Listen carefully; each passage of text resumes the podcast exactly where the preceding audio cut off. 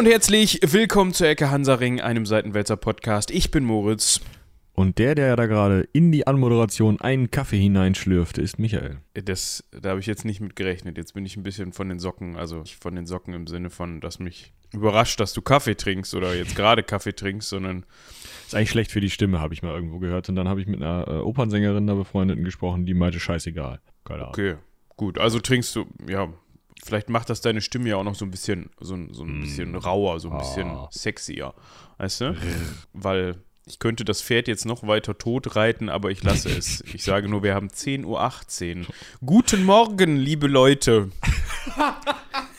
Wobei, das stimmt ja, wenn man in unsere Mails guckt, ne, dann, dann hören unsere Leute ja morgens. Ja, genau. Da können wir die erste auch gleich schon mal mit einflechten hier. Und zwar Ja. ist die äh, recht aktuell von Eva und zwar von keiner geringeren als Eva A. Ne, Ja. Also ihr erinnert euch, da gibt es ein paar mehr Evas ähm, hier im äh, Hörer- und Bekanntenkreis, HörerInnenkreis. Ähm, und Eva A beschwert sich erstmal darüber, dass die Folge zu Charles, also erstmal ist Feedback Burger, ne? Ganz klassisch. Ja. Erstmal bedankt sie Also, den sich. hast du von gestern noch gefressen, ne? Nein, ich habe ich ihm gestern ein Filmchen zerrissen, was wir sowieso auch nochmal zeigen müssen. Aber, äh, Ja. Nee, zerrissen nicht. ich Doch, bin auch ein riesiger Fan des Feedback Burgers. Deshalb, okay. ne, also ich wende den auch sehr häufig an. Also, Feedback Burger von Eva. Erstmal fand sie die Folge zu, zu Charles, also zu Karl dem Ersten, kam übrigens letzte Woche. Gerne reinhören, falls ihr das noch nicht gemacht habt. Ah, ich muss noch Notion aufmachen, um euch den Krempel zu verlinken. Gut, dass du es sagst. Ja, die fand sie sehr gut.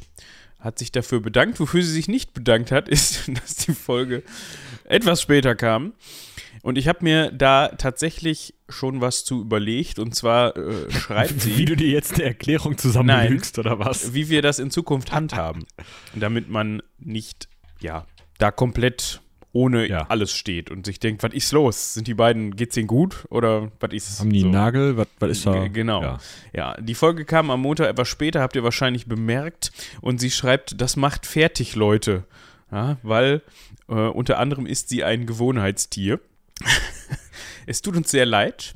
Ich hatte sehr gute Gründe dafür, sagen wir mal so. Und mehr möchte ich dazu nicht sagen. Ja, Die, Gr- die Gründe waren tatsächlich in dem Moment wichtiger als die Ecke Hansaring. Ausnahmsweise mal. Wie dem auch sei, ich habe mir nämlich schon überlegt, wie wir damit umgehen. Und zwar haben wir ja unseren normalen Veröffentlichungszeitpunkt auf 2 Uhr vorgezogen, also 2 Uhr nachts, so dass Ja. auch alle unsere ZuhörerInnen, die im Frühdienst sind oder irgendwie früh zur Arbeit müssen oder einfach nur Nachtschwärmer sind, davon schon profitieren können und man das dann auch schon auf dem Weg zur Arbeit hören kann.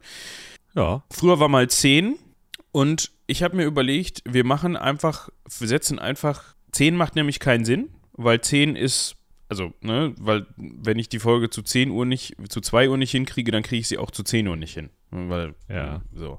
Und dann können wir einfach festhalten, falls die Folge nicht um 2 Uhr da sein sollte, weil das kommt nämlich manchmal vor, dass dann einfach der, der dass ich es entweder am Sonntag ver vergesse, kann, nein, oder einfach irgendwie es mir vorgenommen hatte, für Sonntag das Ganze fertig zu machen, aber es aus Gründen dann, die unvorhersehbar waren, nicht hinbekommen habe, dann würde ich sagen, einigen wir uns auf 14 Uhr, weil so, da kam nämlich auch die Folge. Das heißt, falls die um 2 Uhr nicht kommt, dann kommt sie um Kommt 14 um zwei.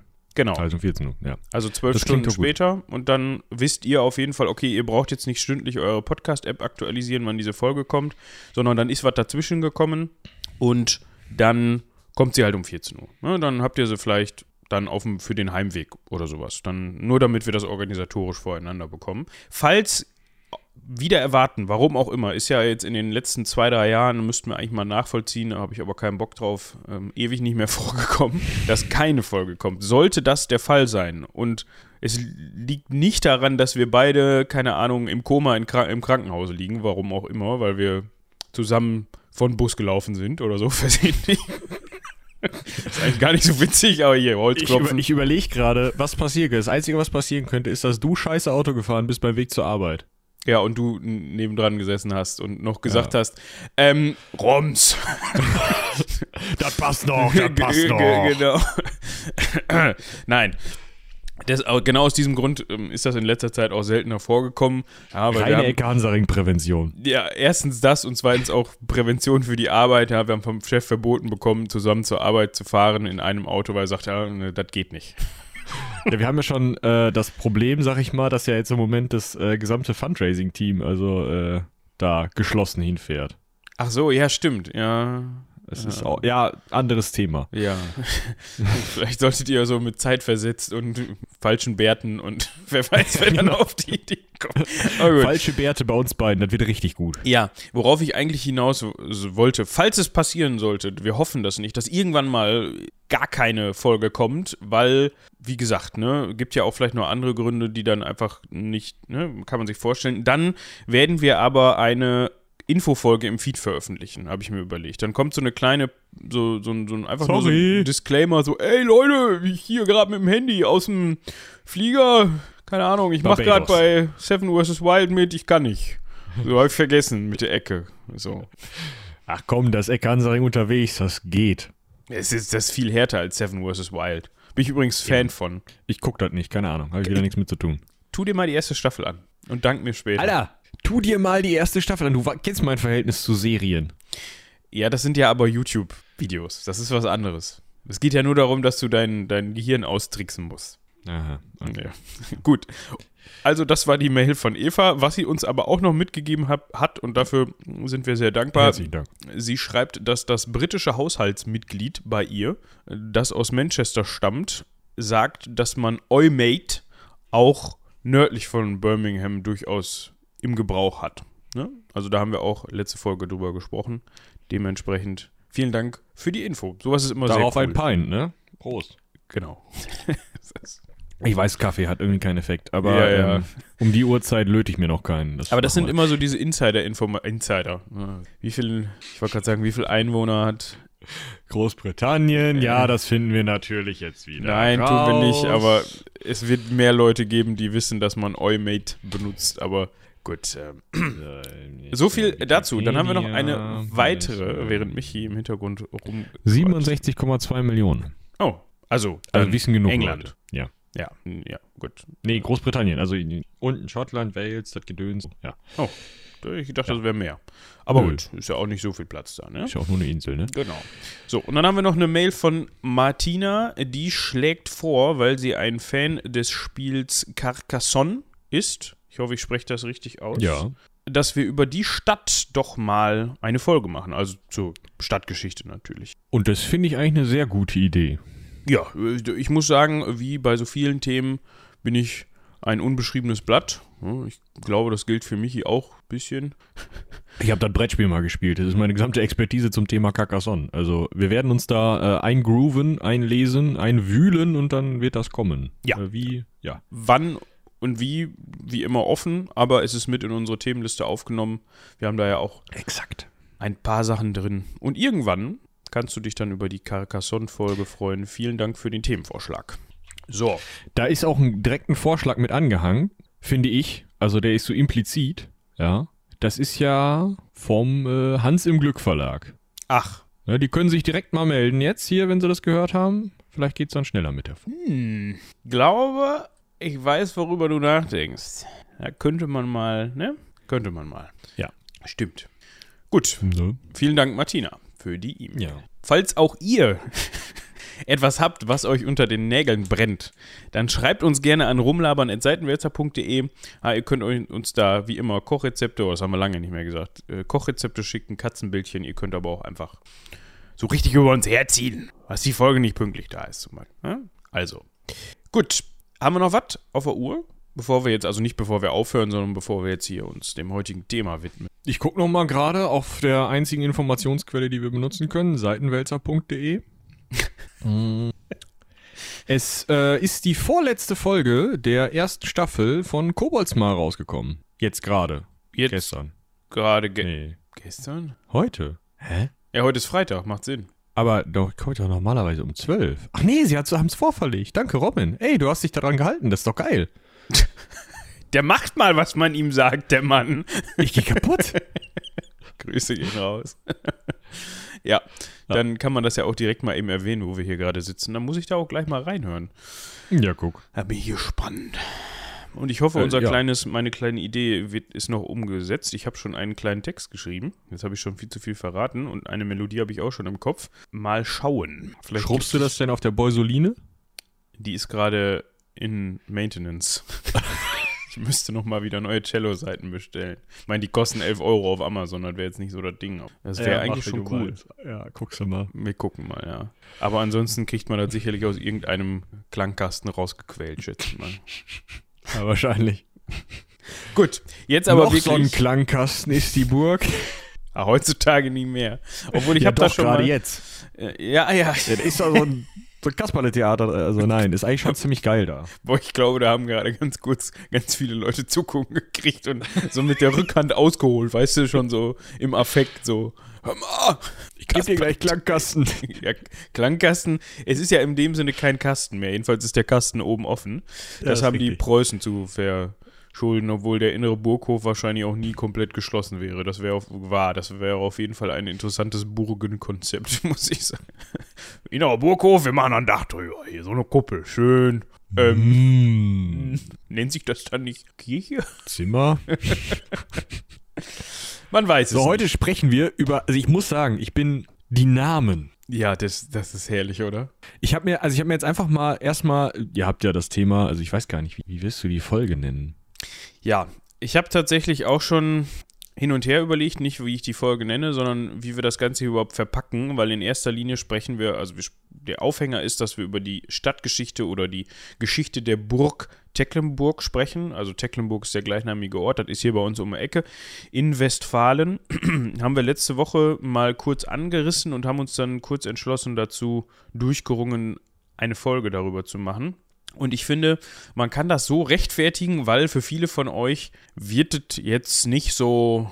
Also, wenn man jetzt nicht gerade den Lokalpatriotismus mit Löffeln gefressen hat, dann wird man sich denken: Ja, gut, jetzt ist St Stadtgeschichte Köln, ja, irgend so eine Insel, okay, aber Tecklenburg? Ich muss erstmal gucken, wo das ist. Also, gehört haben das tatsächlich schon relativ viele Leute, aber ich fand das einfach mal eine coole Gelegenheit, um einfach mal sich mit also natürlich spielt diese Stadtgeschichte hauptsächlich im Mittelalter. Und ich fand, es war eine gute Gelegenheit, um sich einfach mal mit so einer, auch so ein bisschen mit den Verwaltungsstrukturen zu beschäftigen, die damit einhergehen und so ein bisschen, ja, wie ist das überhaupt geregelt gewesen? Wir haben ja auch letzte Woche unter in der Karl-Folge schon so ein bisschen angesprochen, wie das mit den Verwaltungseinheiten in der Pfalz war, zu dem, also das war dann ja ähm, 18. Jahrhundert, ähm, 17., 18. Jahrhundert. Und hier können wir daran beispielhaft einfach mal sehen, wie war das denn jetzt so im Verlaufe des Mittelalters und dann vielleicht auch noch ein bisschen später. Deswegen, Tecklenburg ist, es ist immer gut, wenn man das am Anfang seiner Folge sagt. Das Thema, was wir heute besprechen, das ist gar nicht so uninteressant, also schaltet bitte nicht ab.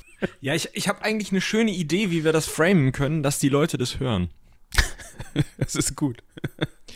Und zwar kannst raus. du die Folge nennen, die Geschichte von da, wo Moritz herkommt. Boah, das könnten wir mal probieren. Und wenn das läuft, dann erzählen wir euch was über Everswinkel. Und glaubt mir, das ist noch unspannender. Nein, also tatsächlich, Tecklenburg ist echt spannend, aber meine Heimat. aber machen wir dann trotzdem. Da gibt es halt auch keine Burg, ne? Also dementsprechend wir auch haben so keinen ein- Adel und also das wird irgendeinem Adligen gehört haben, aber der hat da nicht gewohnt. Ja, wir müssen dann über Stift Freckenhorst reden und so, aber da, da ähm, wir haben mal zu so einem Bauern, also wir haben so ein Bauerngehöft in Alverskirchen stehen, das ist, glaube ich, das Maximum. Aber reden wir dann drüber. Gut. Aber So. wir können vielleicht, also ich möchte nur noch mal, also Namen, ja? Möchtest du mal einen so anteasern? Ja, also ich, ich möchte einfach erstmal alleine, um, damit ihr das auch verorten könnt, euch helfen.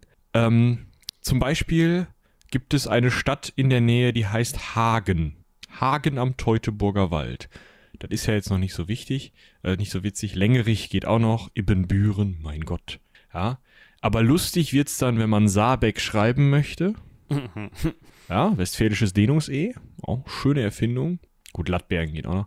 Lotte kennen ungefähr alle, die mal WDR 2 oder NDR 2 gehört haben, weil das immer in den Staunachrichten vorkommt. Kreuz, ja. Und die Ja, haben auch kurz. mal dritte Liga gespielt. Also, Ah, Tuss Lotte oder was? Äh, boah, jetzt, das ist richtig peinlich. Jetzt muss ich überlegen, wie die heißen. Wenn du glaube, langsam das überlebst ist- als ich google, ne, dann hast du ein Problem. Ich glaube, das ist VF. Sportfreunde. Jetzt, jetzt, wenn das die falschen Leute gehört haben, dann, dann werde ich gleich abgeholt. Ich sag's dir. SF Lotte, Ah. Sportfreunde Lotte. Alles klar, okay, ja, gut. Aber ist-. Aber die beiden Orte, die glaube ich für Nicht-Westfalen, also der eine ist für, für Nicht-Westfalen unfassbar wichtig, witzig, der andere ist glaube ich für alle lustig. Ähm, der für Nicht-Westfalen ist Westerkappeln. Das kannst du so schön aus dem Mund rollen lassen. Ja, ist ja Gampeln. Westerkappeln. Ja. Ja, so ein bisschen, keine Ahnung. Ist wie Ostbevern, wo du das T nicht mitsprichst. Aber äh, am besten finde ich ja Hassbergen. Ja? Weiß man direkt, was da los ist. Obwohl, da muss man aufpassen, Hasbergen ist schon wieder Niedersachsen. Also Tecklenburg ist tatsächlich sehr nah an der niedersächsischen Grenze dran und das ist dann halt auch gleich wichtig für, warum man da jetzt möglicherweise und so, ne? Aber da hören wir dann gleich von. Also Hasbergen ist Ausland. Da möchte ich ganz klar darauf eingehen und Hasbergen gehört zu Osnabrück. Also ja, ist wichtig, dass man da. Ja. Aber gut. Äh, Also, ich, ich, viele von euch werden sich jetzt denken, Was? Leute, Lokalradio, da könnt ihr die Folge einreichen, aber was interessiert uns das denn jetzt? Das können wir tatsächlich versuchen, glaube ich.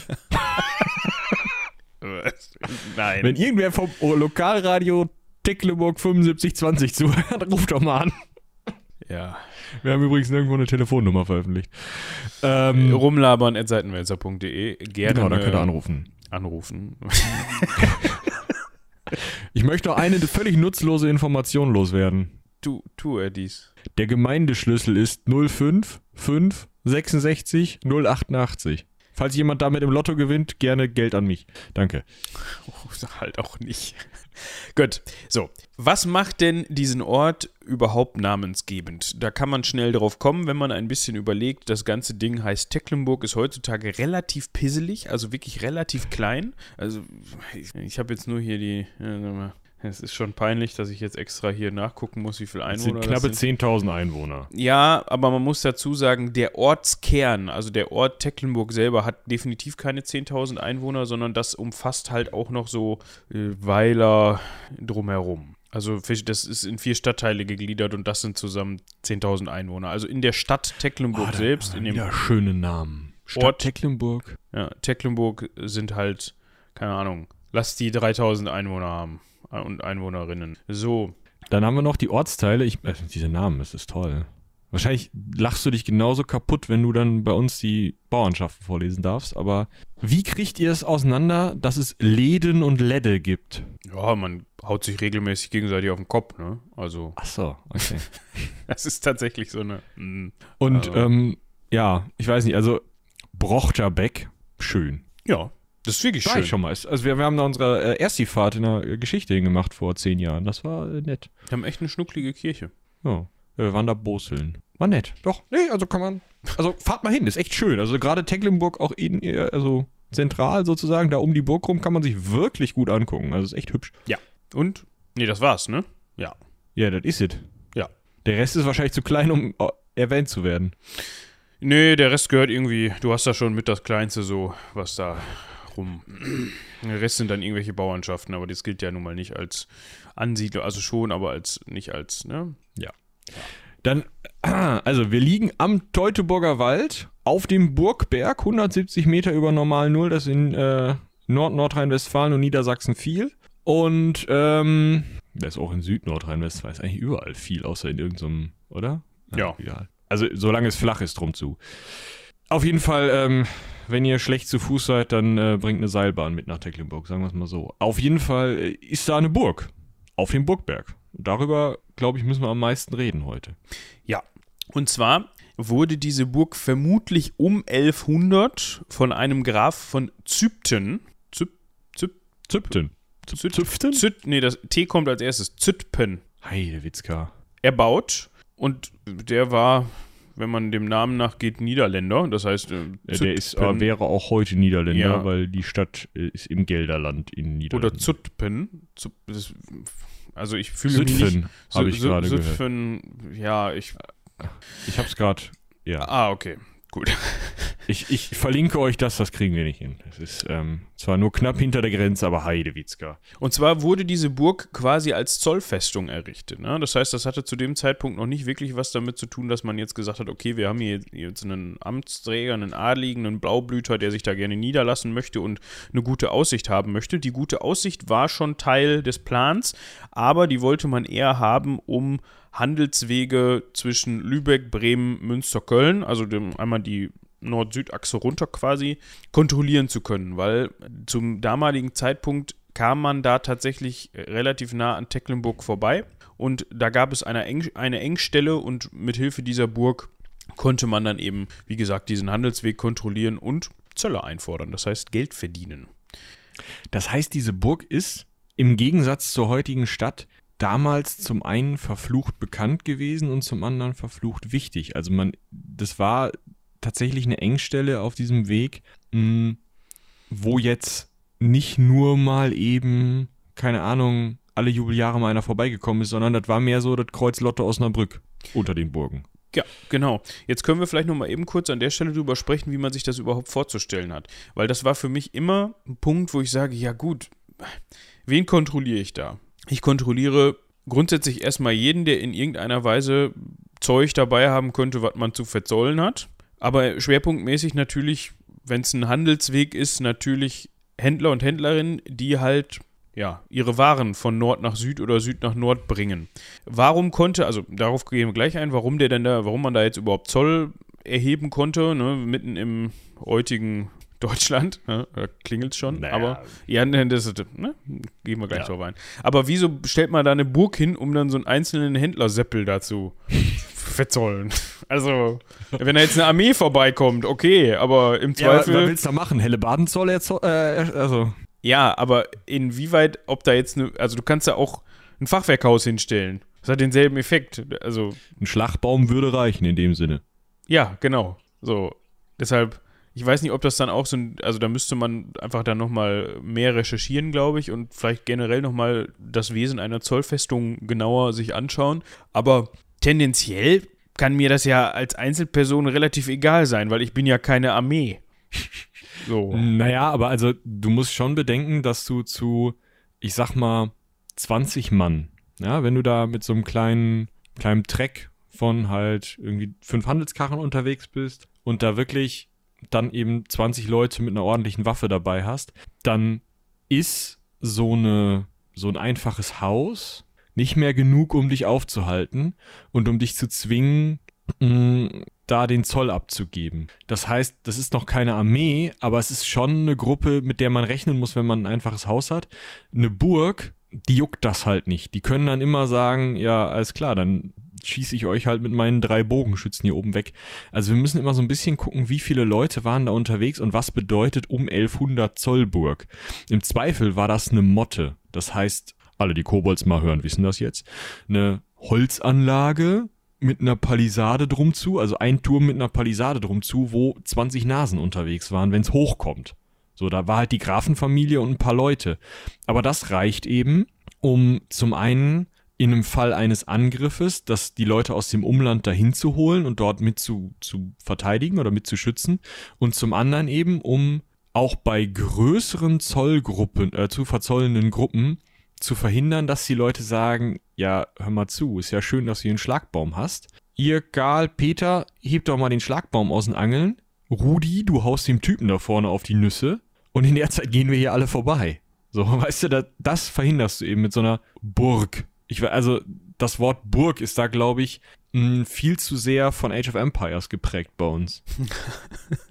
das könnte sein. Und zudem muss man ja auch festhalten, dass Tecklenburg als Höhenburg gilt. Das heißt, ne, sie ist auf einem Berg oder einem, einer Anhöhe gebaut und dementsprechend hat man da auch eine etwas bessere Sicht, als man sie heute hat. Weil dieser, man darf sich da nicht vom heutigen Stadtbild, falls man schon mal in Tecklenburg war, äh, irren lassen, äh, verwirren lassen, sondern es ist eher so, dass man natürlich dann, gerade wenn man dort eine Zollfestung hinsetzt, dafür sorgt, dass, die, dass der Blick auf entsprechende Handelswege auch frei ist und dass man von unten die Burg sehr gut sieht und von der Burg sehr gut die Leute sieht, die da dran vorbeilatschen. Das ist, ja, wer Kobolds mal gehört hat, wird auch das kennen, dass man da natürlich versucht, Bewuchs etc. so weit zurückzuhalten, dass sich zum einen niemand an die Burg heranschleichen kann und zum anderen natürlich die Sicht nach unten sehr gut ist, gerade wenn es eine Zollfestung sein. Ja, dann hat man später angefangen, sowas wie Adelshöfe im Umkreis zu errichten, ja, wo man dann Vasallen platziert hat, um, also ein Stichwort ist da zum Beispiel Hausmarkt, da kann man heutzutage noch heiraten. Ne, das ist halt ein altes Haus. Also ein alter großer Hof. Ja, es ist ganz interessant, weil es halt, es ist keine Wasserburg in dem Sinne, aber es ist so ein, es ist halt auf dem Wasser. Also es schwimmt nicht, aber es steht im Wasser. So, Ja, so es hat halt diese Gräften, die ja für äh, westfälische Burgen, Burgen in Anführungsstrichen, sehr normal sind. Also, ähm, das sieht aus, als würde, als hätte man das Haus wirklich in einen Teich reingebaut. Sowas. Da sind also wirklich. Also erst ist das Haus gebaut worden und dann hat man drumrum sozusagen ausgeschachtet und gefüllt. Ähm, Das Burg Fischering hat man vielleicht schon mal gehört. ist auch so eine Burg. Also das sind jetzt in dem Sinne nicht alles, also Haus Mark zum Beispiel, ist ja nicht wirklich eine Burg im Sinne von verteidigungsfähiger Festung im Falle eines Angriffs mit Artillerie, aber es ist ja schon gegen eben diese, diese Banden von 20, 30 Leuten total sicher, weil die, die müssten halt erstmal 50 Meter schwimmen. Bis dahin hast du die alle mit deiner Armbrust ganz entspannt abgeräumt. Und äh, diese Art von, von eben Wasserburgen ist ähm, total typisch fürs Münsterland. Das hat man hier ganz oft gemacht, weil man keine Hügel hatte. Heißt, da sticht die Tecklenburg eben extrem raus, weil man den Hügel hatte, wo man die draufstellen konnte. Und ähm, ja, also deswegen heißen diese Burgen auch häufig Haus irgendwas, ne? So Haus Rüschhaus oder sowas. Das sind eben ja so Höfe, die schon nochmal den Weg sichern, die schon nochmal so ein vorgelagerter Verteidigungsposten sind, wohin man sich auch im Zweifel zurückziehen kann, wenn mal was ist, aber die halt nicht diese riesige militärische Funktion haben wie eine richtige vollständige Burg. Ja, die Tecklenburg war dann schon das, wo man, wenn dann mal eine Armee kam, sich dann hin zurückgezogen hätte. Und es ist ja nicht so, dass da keine Armeen gekommen wären. Genau. Da gehen wir aber auch gleich dann noch ein bisschen drauf ein. Haus Mark ist übrigens der Geburtsort von Friedrich von Bodelschwing. Von dem hat man vielleicht schon mal gehört. Der hat Bethel gegründet. Ja. Genau. Heutzutage kann man das medizinische, ah ja, die medizinische Einrichtung Bethel, ne? Ja. Gut, dann hat man also, wie gesagt, diese, diese Adelshöfe, so wollen wir es jetzt mal nennen, mit äh, Vasallen vollgestopft, beziehungsweise die für sie errichtet, um halt einfach nochmal die Zuwege so ein bisschen besser zu sichern. Mm, Zum Beispiel auch den Hülshof. Das Ja. ist vielleicht auch interessant, ne? Also, ähm, Burg Hülshof gibt's ja heute auch noch. Äh, Annette von und zu, kennt man ja auch vielleicht. Ne? Droste zu Hülshof. Das sind die, also Droste ist ein Verwaltertitel, das ist kein Adelstitel, sondern ein Amt sozusagen, aber ein vererbliches Amt. Und das sind halt die Drosten, die auf der Hülshofburg oder im Haus Hülshof gewohnt haben. die Annette. Die Annette. Also, man hat also wirklich aus diesen Zolleinnahmen heraus, die natürlich dann auch in der Burg gelagert wurden, was dazu führte, dass Leute neidisch auf die Burg waren, was dazu führte, dass Leute kommen wollten und die Burg ausräumen wollten, was dazu führte, dass die Leute, die auf der Burg wohnten, gesagt haben, bevor wir diesen Leuten die Zolleinnahmen geben, bauen wir mit den Zolleinnahmen lieber unsere Burg aus.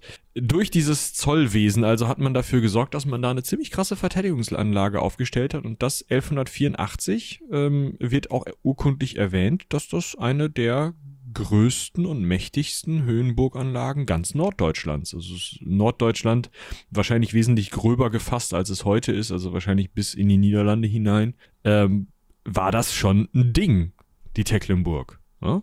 Also war Ja. schon krass. Und es war eigenständig. Es war eigenständig. Ja, da können wir auch gleich nochmal drauf eingehen, was denn überhaupt der Titel eines Grafen bedeutet. Das fände ich mal ganz interessant. Ungefähr im Zeitraum zwischen 1168 und 1190 ist dann der Kölner Erzbischof Philipp, also Philipp, hingegangen und hat die Grafschaft Tecklenburg von Graf Heinrich von Geldern und von Graf Simon von Tecklenburg gekauft. Für 3300 Mark. Was nicht ganz billig ist. Da, man muss da halt die Inflation mit einberechnen. Also wenn man heutzutage für 3300 Mark, ähm, das wären dann ungefähr, wenn man von D-Mark spricht, äh, ich meine heutzutage kann man das eh nicht mehr umrechnen, aber wären so 1000, äh, irgendwas mit 1700 ka- paar kaputte ähm, Euro, da würde ich das auch für kaufen. Ne? Also würde ich jetzt gleich losgehen und ähm, ne? in Bar oder können wir hier, kriegen wir hin. So. Stimmt aber nicht. Es stimmt aber nicht, nein. Ich sehe mich jetzt nicht dazu in, imstande, da jetzt irgendwie Umrechnungen zu tätigen, wie viel zu dem Zeitpunkt 3300 Mark waren, was die Kaufkraft angeht im Vergleich zu heute. Es war aber auf jeden Fall richtig, richtig viel Geld. Das kann man, glaube ich, festhalten. Also, das war nicht, das war nicht billig für eine Burg. Sagen wir es mal so. Nee, und das zeigt vielleicht auch, wie wertvoll die zu dem Zeitpunkt einfach war. So, warum hat er das gemacht? Also es ist jetzt nicht so, dass der Kölner Erzbischof, also dass Philipp dann da eingezogen ist, Warum auch? Sondern Sondern er wollte auch das Geld haben, denke ich, ne? Ja, sondern die sind halt, also zumindest Graf Simon, ist halt anschließend mit der Tecklenburg belehnt worden. Also wahrscheinlich brauchte Simon einfach Geld, also Bargeld, jetzt direkt, und ist halt hingegangen und hat gesagt, okay, dann verkaufe ich meine Burg, lass mich das, lass mich davon äh, belehnen, ne? dann habe ich sie zwar nicht mehr in meinem Besitz, aber äh, nutze sie einfach weiter. Und ähm, ja, damit, also einmal tut er was für sein Seelenheil, weil es ja irgendwie an, an das Erzstift übergibt, so. Und zum anderen hat er halt die Sicherheit aus Köln, ne? nochmal so eine, so ein etwas anderes Sicherheitsding weil natürlich Köln dann auch sein eigenes Land verteidigen möchte, falls die Tecklenburger mal angegriffen werden. Und ähm, er hat halt, ja, er muss halt auch nicht mehr fürchten, von den, Teckle, äh, von den Kölnern angegangen zu werden. Und es ging den Kölnern wahrscheinlich auch darum, noch was anderes abzugreifen. Ja, da können wir gleich nochmal eben darauf zu sprechen kommen. Aber erstmal müssen wir festhalten, Simon hat seine scheiß Burg verpfändet. also muss man ja, ja so sagen. Er hat halt gesagt, scheiße, ich brauche Geld. Ja, muss die Burg und dann haben wir und, und alle anderen haben wahrscheinlich sogar, was willst du machen, Junge? Wir waren gerade dabei, dass Simon seine Burg verpfändet hat. Der Sack. Der Sack. Und. Weißt du, jetzt wäre man sonst, ja, wäre es jetzt hier wie Luxemburg, wäre Tecklenburg noch ein eigener Staat, ja? Mit den Grafen von Tecklenburg, wenn der seine blöde Burg nicht, also na, wahrscheinlich nicht. Aber äh, ich glaube nicht, da ist zu viel passiert währenddessen. Aber Luxemburg, Props. Hä? Ja, schon, ne? Schreib's auf die Liste. Ah. Alles klar. ja, ich habe gerade so gedacht, so, ja gut, jetzt haben wir das Fass aufgemacht und ich habe keine Ahnung, warum Luxemburg noch eigenständig ist. Also müssen wir uns das mal angucken, irgendwann mal. Also ihr merkt, die Themen gehen uns nicht aus und irgendwie haben wir auch in letzter Zeit so ein bisschen den Bezug zur Vorantike, keine Ahnung, verloren. Also ja, aber da äh, kommt ja noch was. Ähm, das weißt du ja schon. Das weiß ich schon, ja. Mir fiel nur gerade auf, dass wir sehr viele Folgen gerade machen, die so irgendwie so mittendrin sind. Aber das ist ja auch ja. ganz cool vielleicht.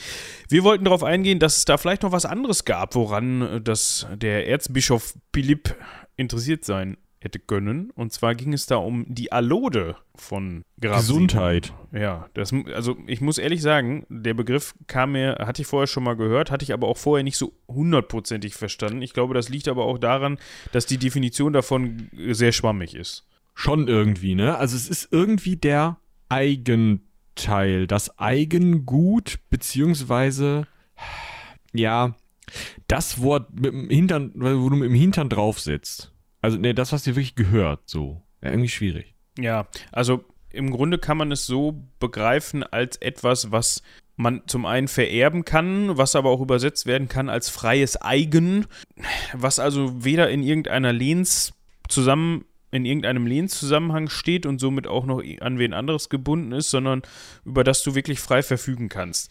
Es ist das hat, also wie gesagt, man muss das von, man muss das von einem Lehen trennen, sondern da kann dir eigentlich keiner ran. Das Problem mit solchen Begriffen ist so ein bisschen, dass die teils so, teils so verwendet worden sind und wahrscheinlich auch mal dies und mal jenes bedeutet haben. Also natürlich ging es eh immer in dieselbe Richtung, aber es ist jetzt, wir können jetzt schlecht greifen, was das und festmachen, was das genau in jedem Fall war. Wichtig war auf jeden Fall, dass diese Allode im Fall von Graf Simon auch die Vogtei, und da haben wir letzte Woche schon drüber gesprochen, die Vogtei über den Erzstift Münster und Osnabrück beinhaltet hat. Und das finde ich interessant, dass man das so trennt, weil auf der einen Seite spricht man von Lehen und ne, die, die Burg wurde jetzt ähm, quasi verkauft und eine Vogtei, wenn man sich das anguckt, ist ja im Grunde die verwalterische oder weltlich-verwalterische Zuständigkeit über einen, in dem Fall Erzstift, dass das dann aber in dem Privatbesitz von Simon liegt, finde ich, also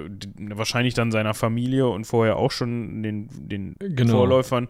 Das finde ich interessant, weil im Grunde ja. ist das ja eigentlich so ein, so ein recht offizieller Organisationsapparat, der dahinter steckt, aber der gehört ihm. Ja, aber das ist halt, das ist ja nicht, also ist ja nicht wie heute die Verwaltung. Also der war ja nicht, es klingt zwar immer so, aber der ist ja nicht Bürgermeister, sondern der hat ja, ja genau, so Organisationspflichten und auch Rechtsprechungspflichten, nämlich weltliche Rechtsprechungspflichten, die ein, Sta äh, ein kirchlicher Staatsherr nicht wahrnehmen darf. Und dadurch also, oder das trennt man dann halt. Und jetzt gibt es natürlich kirchliche Institutionen, Fürstbischöfe oder sowas, die vereinen das wieder unter sich, die dann im Zweifel diese Vogtrechte, wenn sie sie denn ureigens aus der Geschichte dieser, dieses äh, Bistums heraus haben, dann verlehnen die die. Aber im Zweifel, so muss es hier gewesen sein, haben die die nicht. Also der Bischof von Münster hatte nie das weltliche Recht über äh, große Teile oder sein gesamtes, ähm, sein gesamtes Bistum, also das weltliche Gerichtsrecht, sondern das lag bei dem nächstbesten Grafen, was in dem Fall aus Versehen mal der von Tecklenburg war.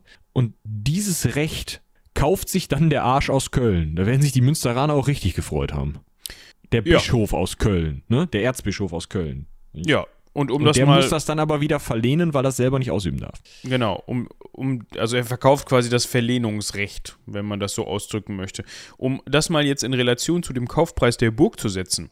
Diese, diese Alode hat er für 50 Mark dem Erzstift Köln verkauft. Das heißt, das hätte er nicht getan, wenn diese 50 Mark in dem Sinne nicht wichtig für ihn gewesen wären. Das war also auch schon recht viel Geld, wahrscheinlich. Ja, so. Ja, und also selbst wenn das jetzt nicht super viel Geld war, war es auch ein echt gutes Nice to have dazu, ne? Also. Ja, de definitiv. Also, das konnte man schon mal so machen. So, jetzt müssen wir mal hier gerade reingucken. Der Simon war übrigens unterwegs, also seine Regierungszeit war 1156 bis 1202. Und das war noch das ursprüngliche Haus Tecklenburg. Ja, und das ändert sich nämlich jetzt gleich. Der, deshalb gehe ich da gerade so drauf ein. Erstmal haben wir ein bisschen Stress. 1226 kommt da nämlich so ein Legat, so ein päpstlicher Legat, der hieß Konrad von Urach. Und der hat gesagt: So, ich übe jetzt den Kirchenbann über die Burg und die Stadt Tecklenburg aus. Und warum? Weil dum, dum, dum. ihr habt Friedrich versteckt. Welchen Friedrich denn? Entschuldigung, ich habe hier sieben. Von Isenberg. Natürlich, Friedrich von Isenberg. Was, was hat er gemacht? Das hat nichts mit Isengard zu tun. Der hat mutmaßlich den Kölner Erzbischof Engelbert umgebracht.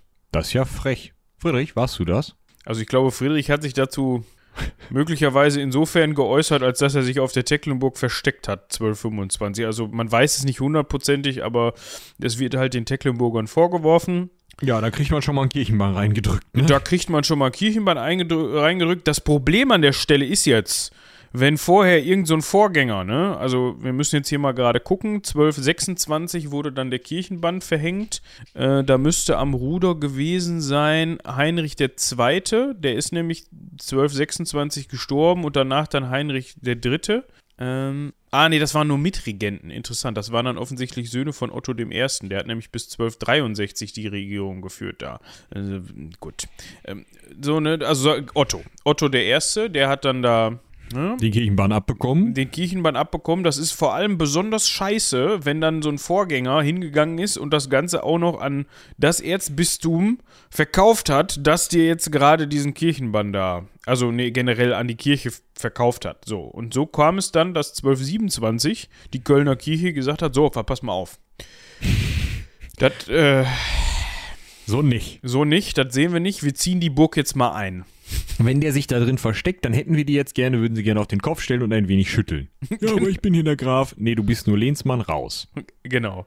Und im Zweifel hat dann so eine Kölner Kirche auch mal wahrscheinlich mehr Einfluss und mehr Macht, um auch mal klopfen zu gehen und zu sagen, ja, wenn du da nicht freiwillig raus, wir, rauskommst, dann schmeißen wir dich da halt raus. Aber das ist halt, also das darf man an der Stelle nicht unterschätzen erstmal, okay, Kirchenbann ist schon scheiße, aber wenn dann die Kirche in Form des Kölner Erzbistums kommt und sagst, du kommst jetzt aus deiner Burg raus, sonst wirst du im Zweifel, also ist Bann dann auch gleich exkommuniziert? Ja, ja, genau. Dann, also der sowieso ist erstmal Seelenheil ist verwirkt. So, dann, dann machst du das im Zweifel, wenn du irgendwie noch vorhast, zu der Zeit mal wieder so halbwegs auf den rechten Weg zu kommen. Ja, und also du, du hast auch Angst um dein Seelenheil. Das ist auch ganz wichtig, ne? Das darf man nicht unterschätzen, wie real es für die Menschen damals war, dass sie davon ausgehen mussten, dass sie nicht in den Himmel kommen. Ja, das war schon scheiße. Und dass das ein Problem ist. Genau. So. Also 1227, Kirche, nicht die Kirche wird eingezogen, sondern die Burg wird eingezogen. Und was ist dann passiert? Hat dann dieser dämliche Erz Erzbischof von Köln, ist der einfach hingegangen mit dem, mit dem Besitz Karten gespielt oder wie ist das dann an Konrad gegangen? Ja, das weiß ich auch nicht. Also, also ja man weiß halt nur, dass 1282 die Burg dann, oder das ist, das haben wir soweit rausgefunden, die Burg dann in den Pfandbesitz des Bischofs Konrad II. kam und der war Bischof von Osnabrück. Ja, ist doch gut. Ja. Inzwischen hatte aber Otto I. von Tecklenburg, also nicht der, äh, gibt äh, nicht Otto der Große, sondern einfach nur Otto I. von Tecklenburg, 1262 die Hufe hochgerissen und seine Mitregenten, über die wir gerade schon gesprochen haben, Heinrich II. und Heinrich III., die hatten es schon 12, Vorher gemacht. 26, äh, ist auch nicht besonders alt geworden, der Heinrich. Und auch, wenn wir gerade hier gucken, Heinrich III. ist auch nicht besonders alt geworden, nämlich entweder sieben oder äh, zwölf. Ich weiß was. Ja. Ich glaube, der Otto der Erste war ein Vampir, Warum? weil der über 70 geworden ist. Ah, ja, stimmt, hast recht. Ich bin da was auf der Spur. Ich glaube, es gab auch Hexen in den Familien da. Die Burg ist ganz schlimm. Hm, wir sollten da mal hin und da mal ein bisschen gehen. Weihrauch so. Oder wenigstens den von Zwieten hinschicken. Aber ähm, ja, also das Geschlecht der Tecklenburgens stirbt damit aus, richtig? Ja. Da gibt es einfach keinen Nachfolger mehr. Jetzt haben wir gerade erzählt, Moment, was hat das denn damit zu tun? Das gehörte doch jetzt eh Konrad, also dem, dem ihr Bischof von Osnabrück.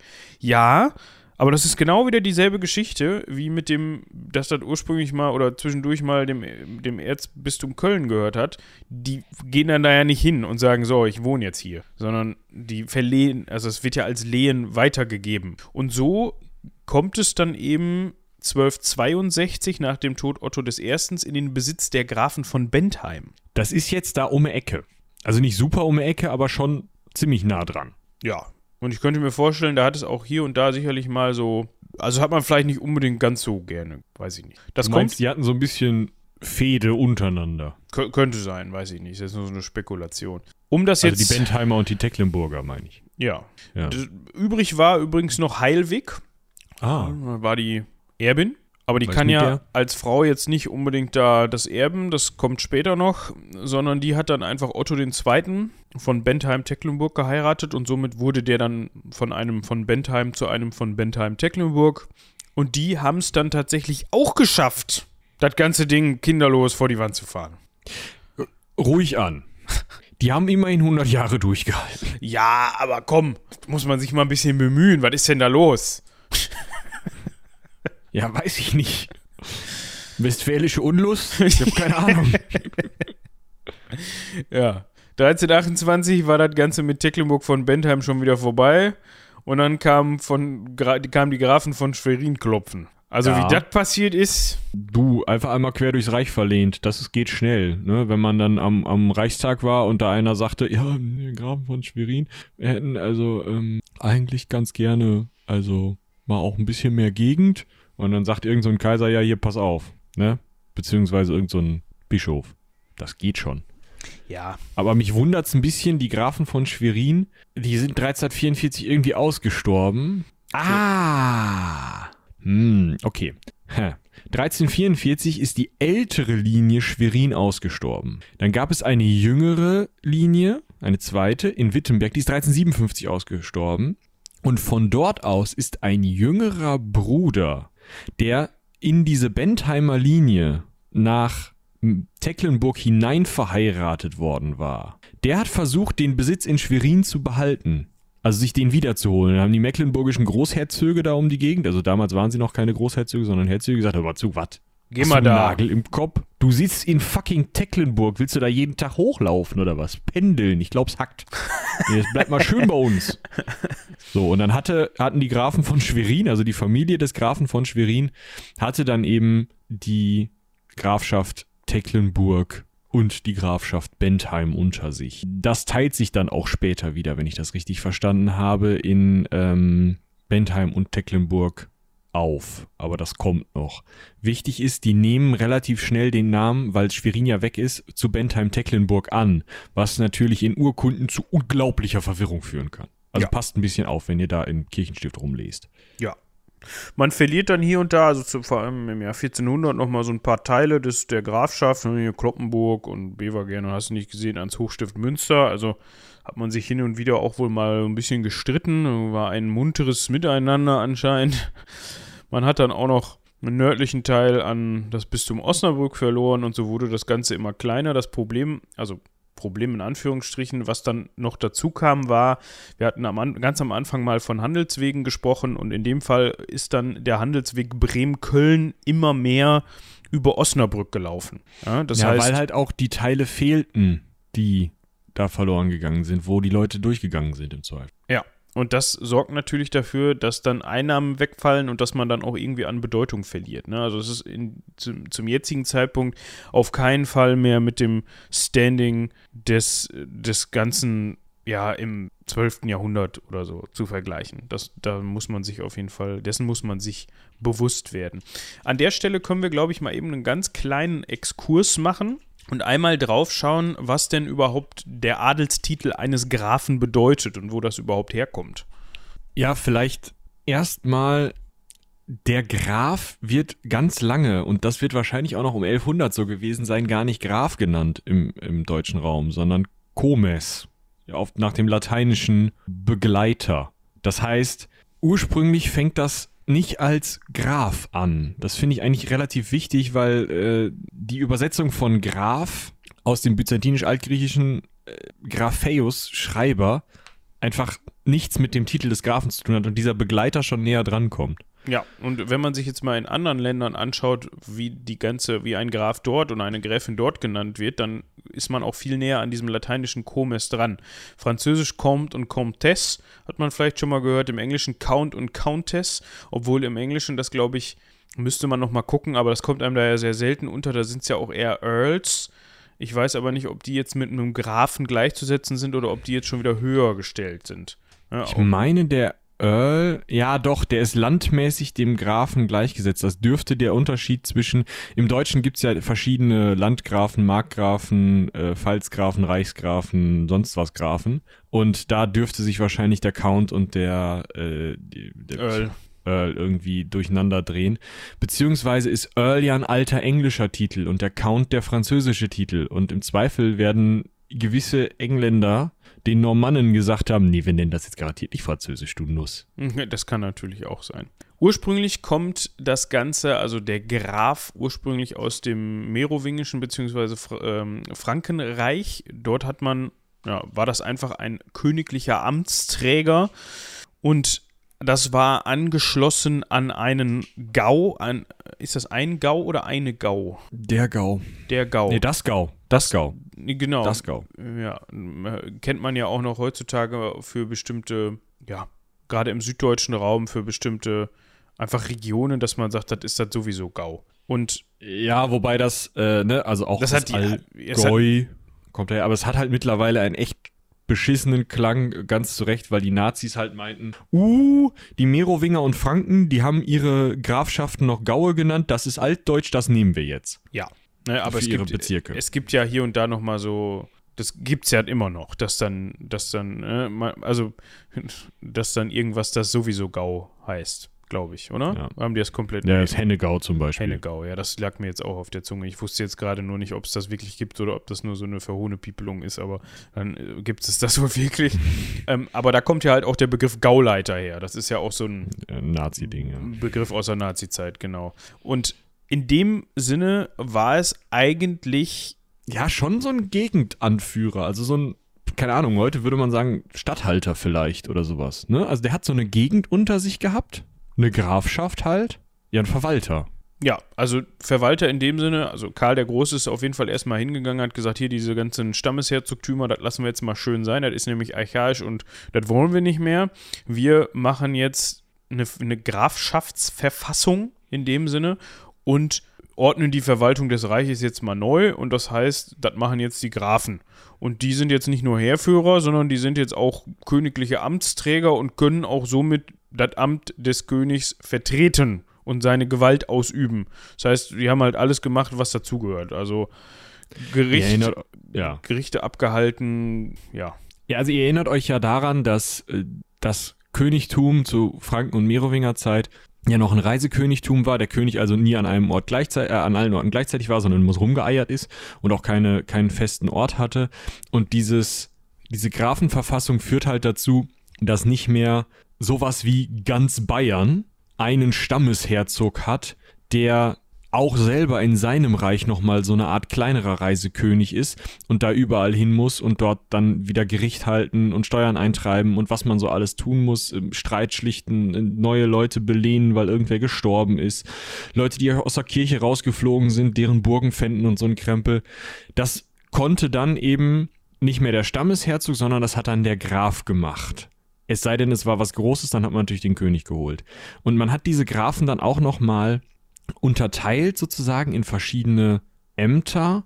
Man hat also die Markgrafen erfunden, die eher für eine Außenverteidigung an den Grenzen des Reiches zuständig waren. Man hat die Burggrafen erfunden, die also eine wichtige Burg, ein wichtiges Verteidigungsbauwerk innerhalb der äh, Reichsgrenzen aufrechterhalten haben und für die äh, ja, Instandhaltung zuständig waren und fürs Umland dann eben auch äh, rechtskräftig tätig waren. Und man hat die Pfalzgrafen erfunden, die eben eine Pfalz, also eine königliche Residenz am Laufen gehalten haben, von dort aus natürlich auch Teile der Königspflichten wahrgenommen haben, aber eben auch für sowas zuständig waren, wie wenn gesagt wurde, ja, nächsten Hoftag in Speyer, dann musste der Pfalzgraf in Speyer da halt loslegen und musste da das organisieren. Ja.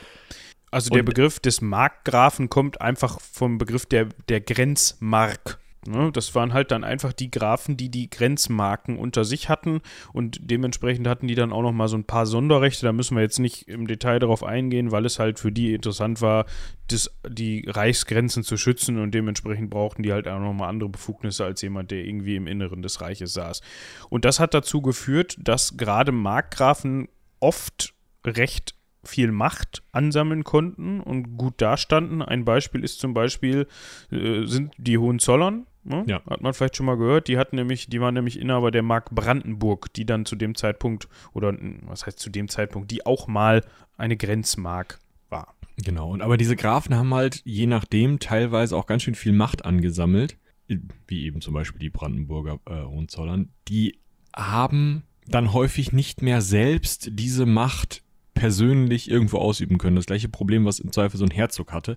Und deswegen sind dann da drunter wieder Adlige eingesetzt worden, lehnsmäßig, oder eben Teile der Rechte, die sie nicht selber ausüben wollten, an andere Leute, zum Beispiel an Vögte, vergeben worden.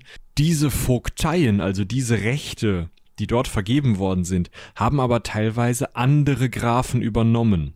Das heißt, es konnte sein, dass du, der du in Dorf A lebtest, das landmäßig, dessen Land äh, vom Kaiser oder König oder später auch Herzog oder was weiß ich was wem, an den Grafen Kasimir verliehen worden war, der aber keinen Bock auf die Verwaltungsscheiße hatte, dass du rechtssprechungsmäßig aber zum Nachbargrafen Bob rennen musstest, weil der nämlich die Vogtei gekriegt hatte, weil er die gekauft hat. Und genau sowas haben wir jetzt schon in der ähm, tecklenburgischen Verfassung gesehen. Und das konnten nicht nur, diese Vogteien konnten nicht nur Familien, Grafenfamilien übernehmen, sondern das konnten auch Einzelpersonen sein, die amtsmäßig damit betraut worden sind. Das konnten aber auch zum Beispiel Städte innehaben.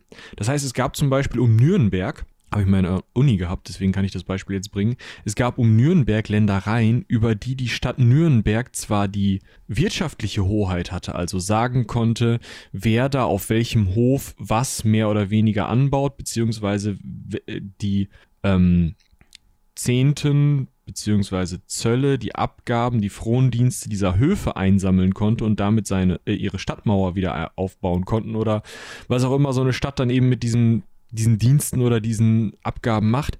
Aber rechtsmäßig, rechtsprechungsmäßig waren sie dann im Zweifel nicht zuständig, weil man das der Stadt dann nicht geben wollte. Das hat dann irgend so ein Nachbargraf oder ein Nachbarritter bekommen. Und im Zweifel war aber der oberste Herr trotzdem noch, das war dann reichsunmittelbares Land, äh, was aber, wo aber nur der Wirtschaftsertrag der Stadt verliehen worden war. Oder nur die Vogtei. Oder es ist komplett durcheinander gewesen teilweise. Du konntest bis zu vier, fünf Herren haben auf einem Land an die du unterschiedliche Steuern abtreten musstest. Also waren die in Tecklenburg eigentlich noch ganz gut dran. Ja.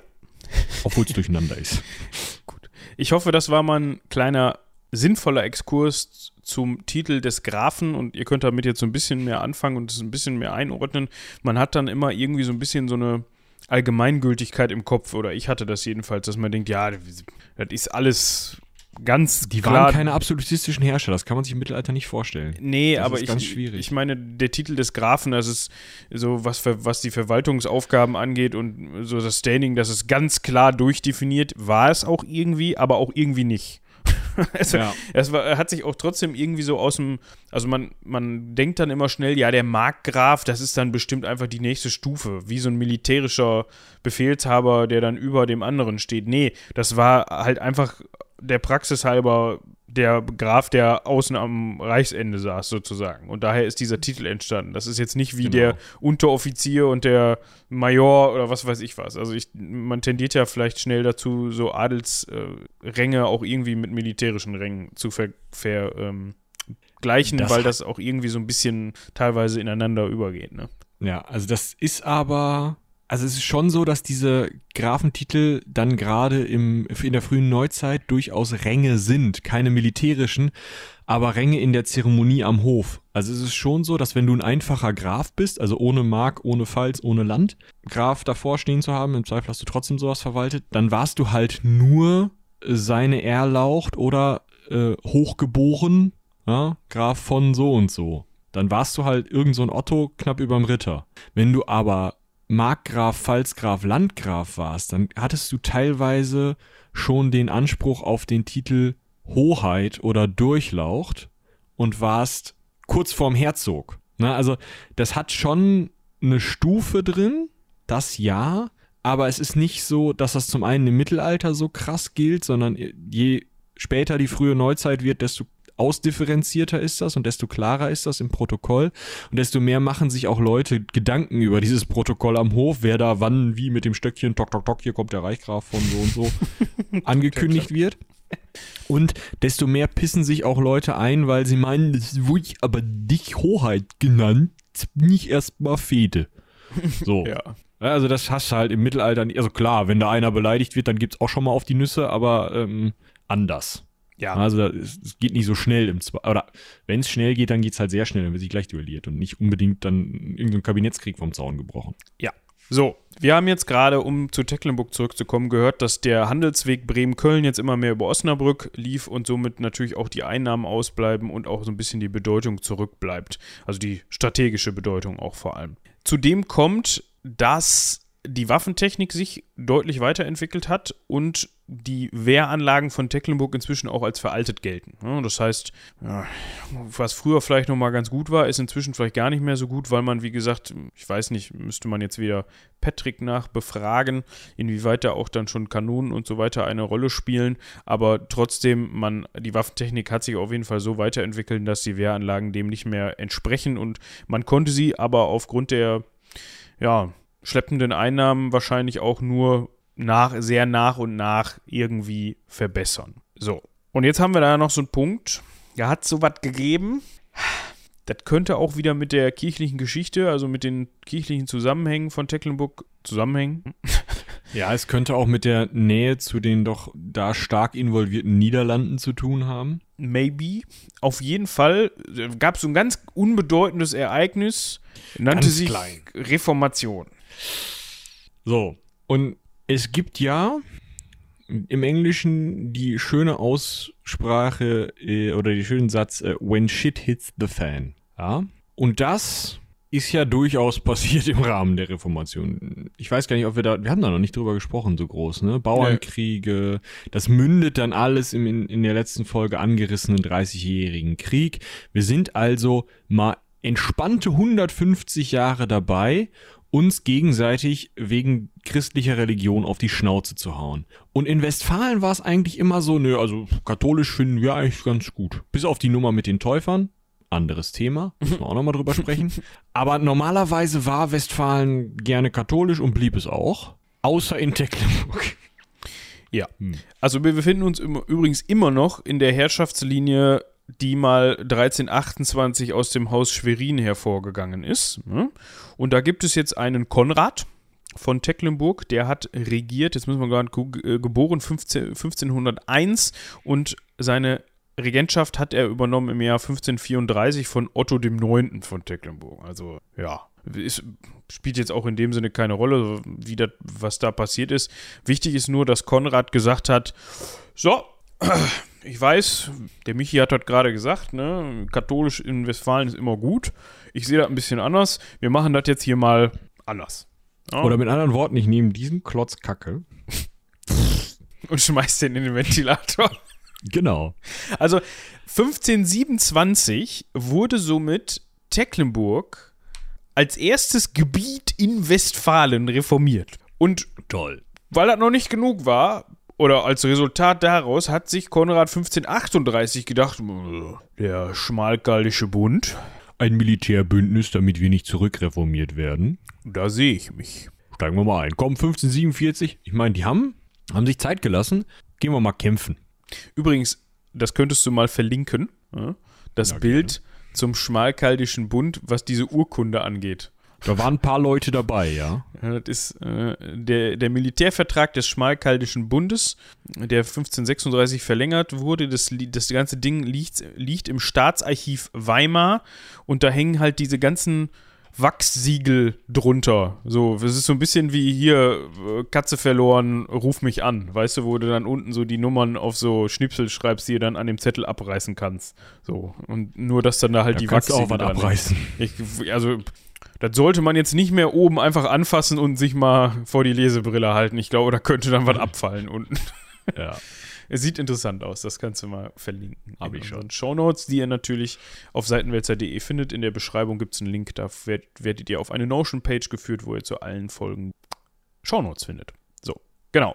Schmalkaldischer Bund. Und war das eine gute Idee oder Also für zehn Jahre war das eine gute Idee, sagen wir es mal so. Ja, und dann hat man sich bei Mühlberg mal so richtig auf den Kopf gehauen, ne? Genau, da ist Karl V. hingegangen. Karl V., wir kennen ihn, ja. Ähm, man nennt ihn auch The Unterlippe, ja, ein Habsburger, in dessen Reich die Sonne niemals unterging. Ja, also der war Habsburger, der sowohl Kaiser des Heiligen Römischen Reiches war, als auch über Spanien regierte. Und ihr erinnert euch, wir sind 1500 und ein paar kaputte. Da ist äh, Amerika gerade für die Europäer was ganz Neues und was ganz Besetzbares. Das heißt, der hatte durchaus auch noch amerikanische Besetzungen. Also das ist ein äh, Besitzungen. Ja, Besetzung ist auch richtig.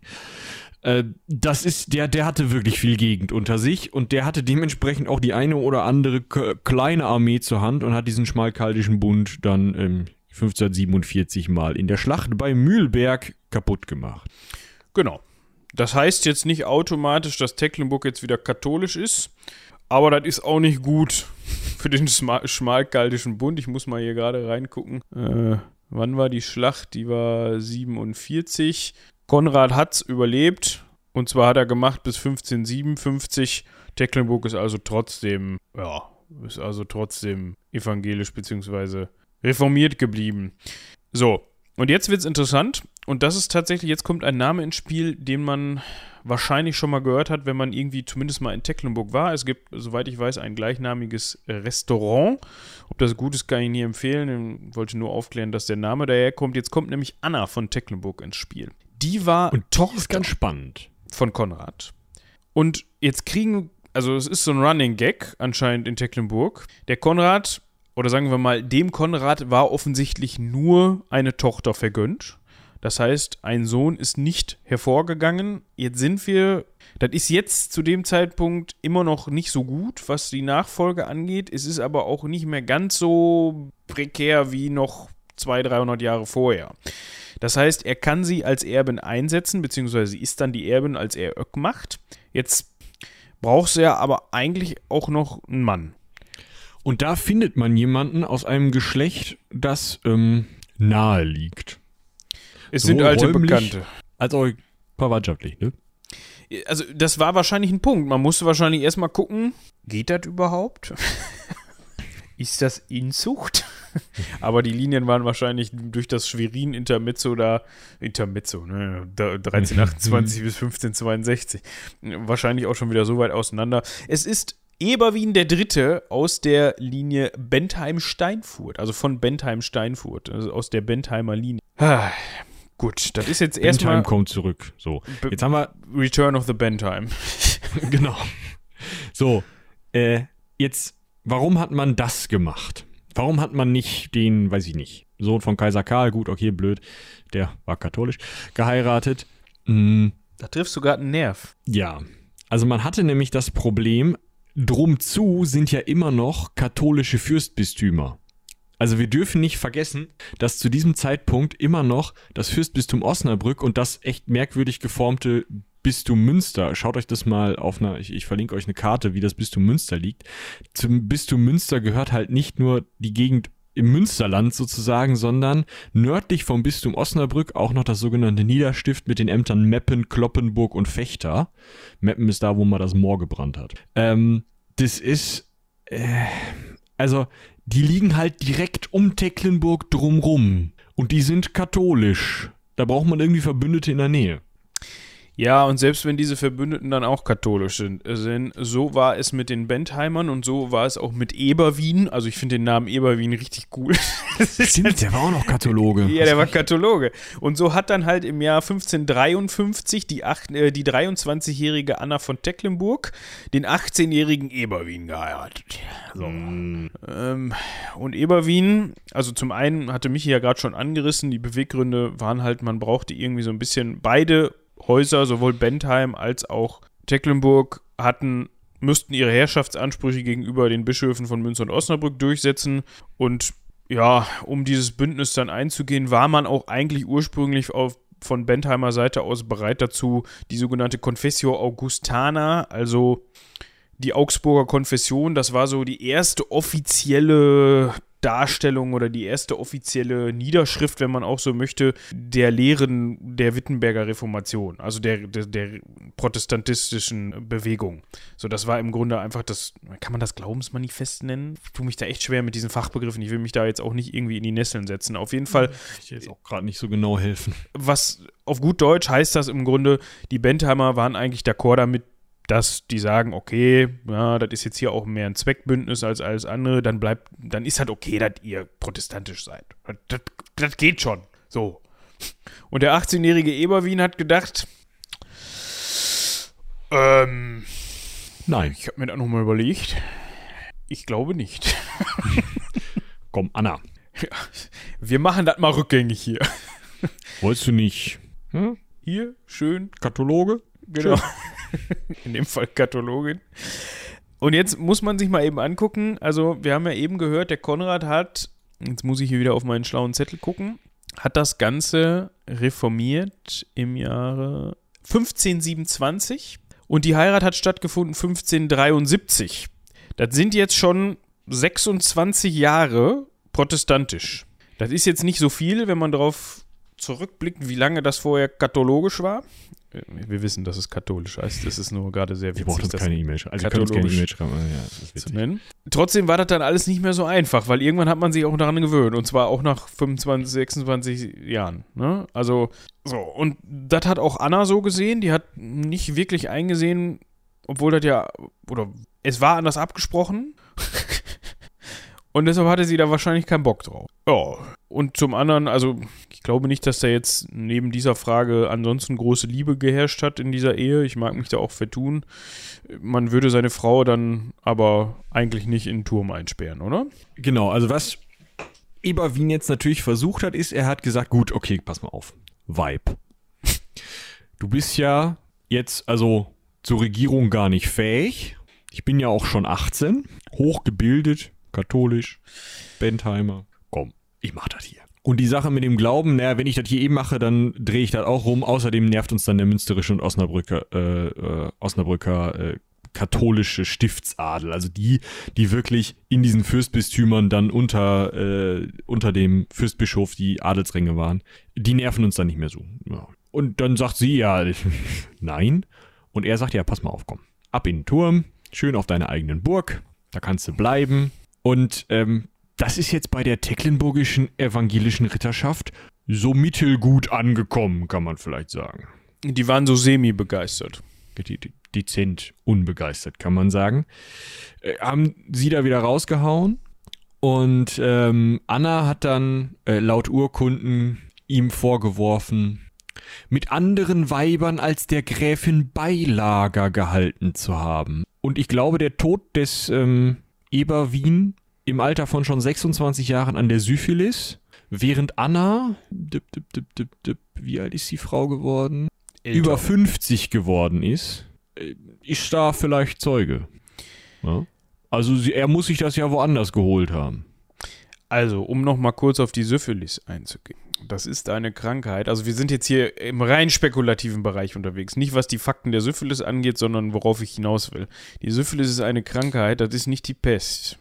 Da stirbst du nicht innerhalb von einer Woche dran. Gut, er ist jetzt auch erst im Jahr 1562 gestorben. Geheiratet wurde im Jahr 1553. Also, er ist neun Jahre nach der Heirat gestorben ich weiß jetzt nicht genau, beziehungsweise konnten wir das auch nicht rausfinden, wann diese Turmaffäre da stattgefunden hat. Es ist früh. jetzt nicht mehr. Sorry. Aber Syphilis, da dauert was, bis du stirbst. Da dauert auch was länger. Teilweise Jahre. Und das endet mit einsetzender Geisteskrankheit. Also, da wirst du bekloppt von. Kannst bekloppt von werden. Das war jetzt nur so mein Gedanke, dass vielleicht die evangelische Ritterschaft sich dann gedacht hat, Ups. Der muss weg. Jetzt ist mir das Schwert ausgerutscht. Guck mal, der hatte Syphilis. weißt du? Ach so. Ja, kann auch sein. Keine Ahnung. Also vielleicht ist er auch anders die Treppe runtergefallen.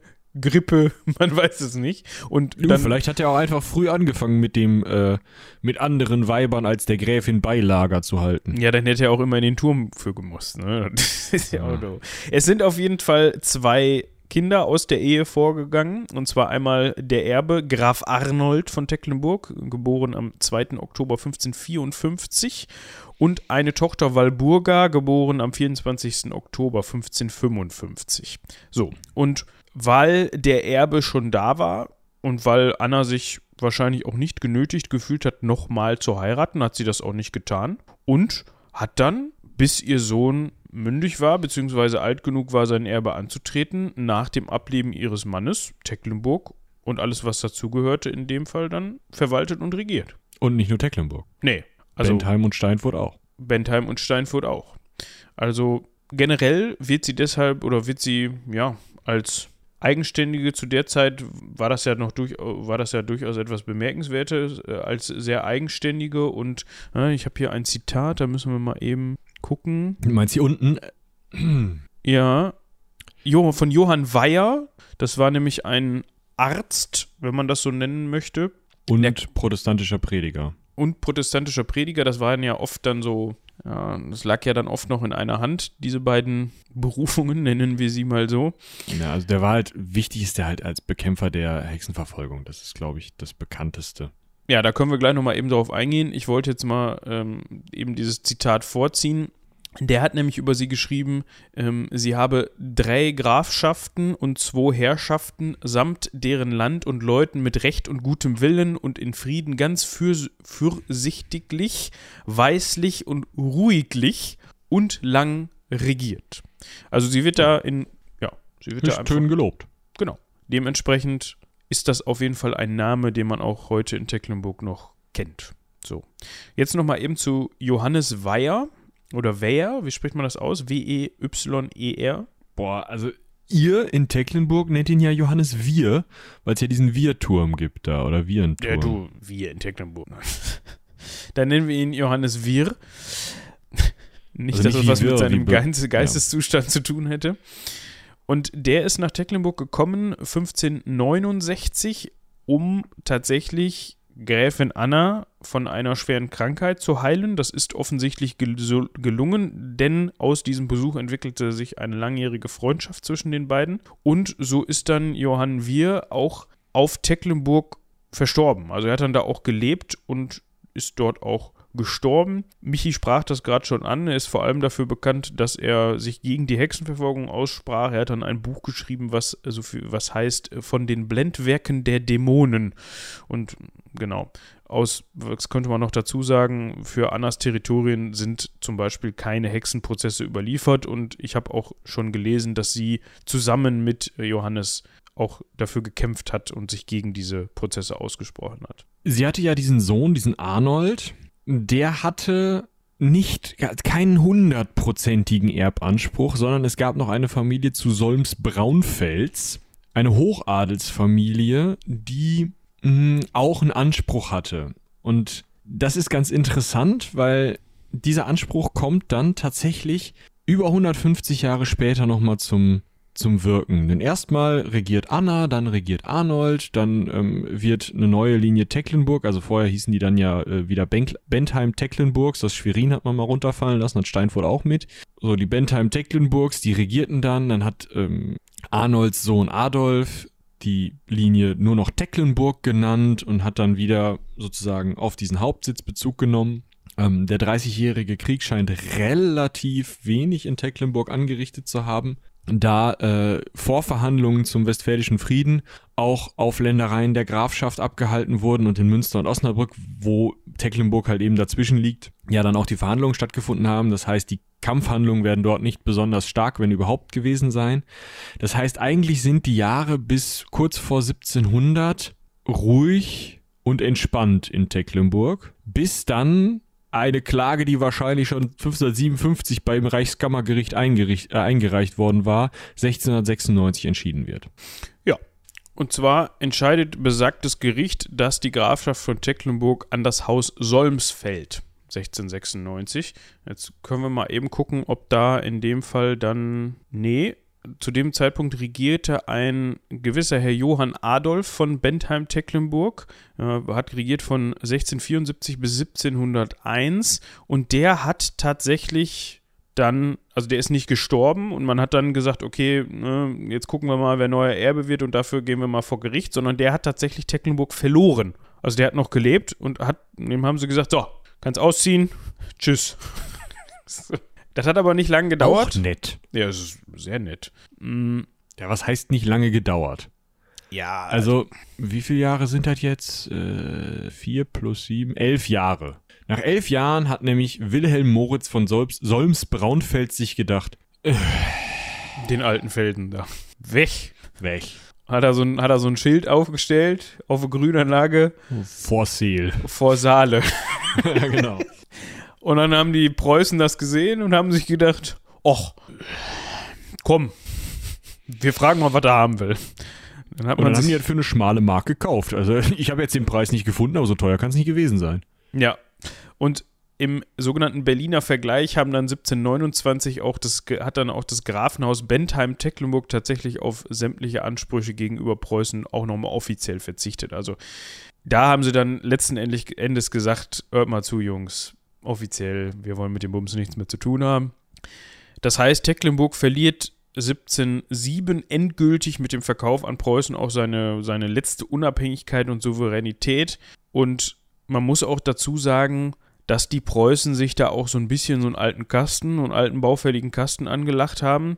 Denn man sagt, dass, die, dass der bauliche Zustand zum einen sehr, sehr schlecht gewesen sein soll und die Preußen dann auch irgendwann, also die mussten dann halt auch irgendwann feststellen, die Wehrhaftigkeit dieser Festung ist nicht mehr wirklich vorhanden. Das hatte auch damit zu tun, dass man vor allem schon auch unter Gräfin Anna angefangen hat, das Ganze so baulich zu verändern, dass es eher dazu dient, dass man da schön residieren kann und weniger irgendwelche ja, Angriffsbemühungen abwehren kann. Es soll unter anderem auch mal eine Bastille bzw. eine Bastion, vielleicht sogar zwei errichtet worden sein in der Zwischenzeit. Die Aber sind, eine hat man noch nicht gefunden. Genau, eine, eine hat Bastion. man. Bastion! Ja, ähm, dazu können wir aber auch gleich noch kommen, warum das so sein könnte. Eine Bastion, um das kurz zu erklären, das ist im Grunde das Konzept, dass man irgendwann hingegangen ist und nicht mehr gesagt hat, okay, wir machen jetzt hier eine gerade Burgmauer. Und von da werfen wir dann mit Steinen, schießen mit Pfeilen und kippen Pech runter, sondern man hat sich gedacht, Mensch, wir bauen Burgmauern bzw. erweitern Burgmauern so, dass sie nach außen zeigende Dornen oder Stacheln oder Eckenwinkel, wie auch immer man das nennen möchte, aufweisen. Also Spitzen. Ihr, ihr habt Spitzen. das mal gesehen, wenn ihr Bilder von der Wiener Türkenbelagerung zum ja. Beispiel gesehen habt. Ja, ich guck mal, ob ich irgendwie was halbwegs Passendes finde, was man da mal verlinken kann. Ja, ich, da haben wir dann nämlich ausgiebig schon über das Konzept gesprochen.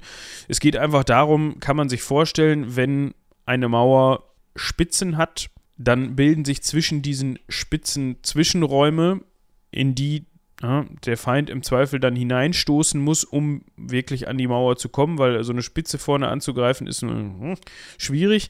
Und so kann man dann von den Mauern quasi die Feinde in die Zangen nehmen und quasi dann hatten die Feinde, ja, die, die äh, Burggarnison nicht nur vor sich auf der Mauer, sondern auch links und rechts von sich. Und ich glaube, das hatte auch was mit Kanonenbeschuss zu tun, ne? dass Genau, die standhafter also waren. Die, je schräger eine Kanone, also wenn, wenn eine Wand eine Burgmauer ist, also gerade, und du stellst eine Kanone gerade davor und du schießt im rechten Winkel sowohl was die, ähm, also was die horizontale Bewegung als auch was die Links-Rechts-Bewegung angeht, schießt du im rechten Winkel auf die Mauer, dann hast du im Zweifel die volle Energie, die aus der Kanonenkugel kommt, an einem Punkt der Mauer. Und zwar da, wo die Kanonenkugel aufschlägt. Dann ist die Mauer in der Fritten. Im besten so Fall. ja, da kannst du mauern, wie du willst. Also eine gerade Wand hält das im Zweifel nie aus. Da, also die muss schon sehr, sehr, sehr, sehr, sehr, sehr dick sein. Ich meine, selbst die Mauern von Konstantinopel sind irgendwann unter Kanonenbeschuss eingegangen, weil es eben Mauern waren. Wenn du jetzt aber das möglichst abwinkelst, das heißt, du stellst es erstmal schräg, das heißt, du hast so eine Art Deichwall, kann man vielleicht sagen, nach oben. Dann hast du ja schon mal eine Ablenkung, Ablenkbewegung nach oben. Und dann winkelst du es noch sozusagen den, den rechten Winkel, den die Kanone davor stehen kann, winkelst du noch ab, indem du halt so eine sternförmige Mauer nach außen hin baust. Diese Spitzen, die Moritz erwähnt hat. Dann kommt das ja in zwei Winkeln nicht richtig auf und wird abgefälscht. Und das heißt, ganz viel von der Energie wird irgendwo, also fliegt irgendwo hin und sorgt dafür, dass die Kanonenkugel dann ein Querschläger wird, kann man vielleicht sagen. Aber sorgt eben nicht dafür, dass diese Wand noch mehr Schaden nimmt.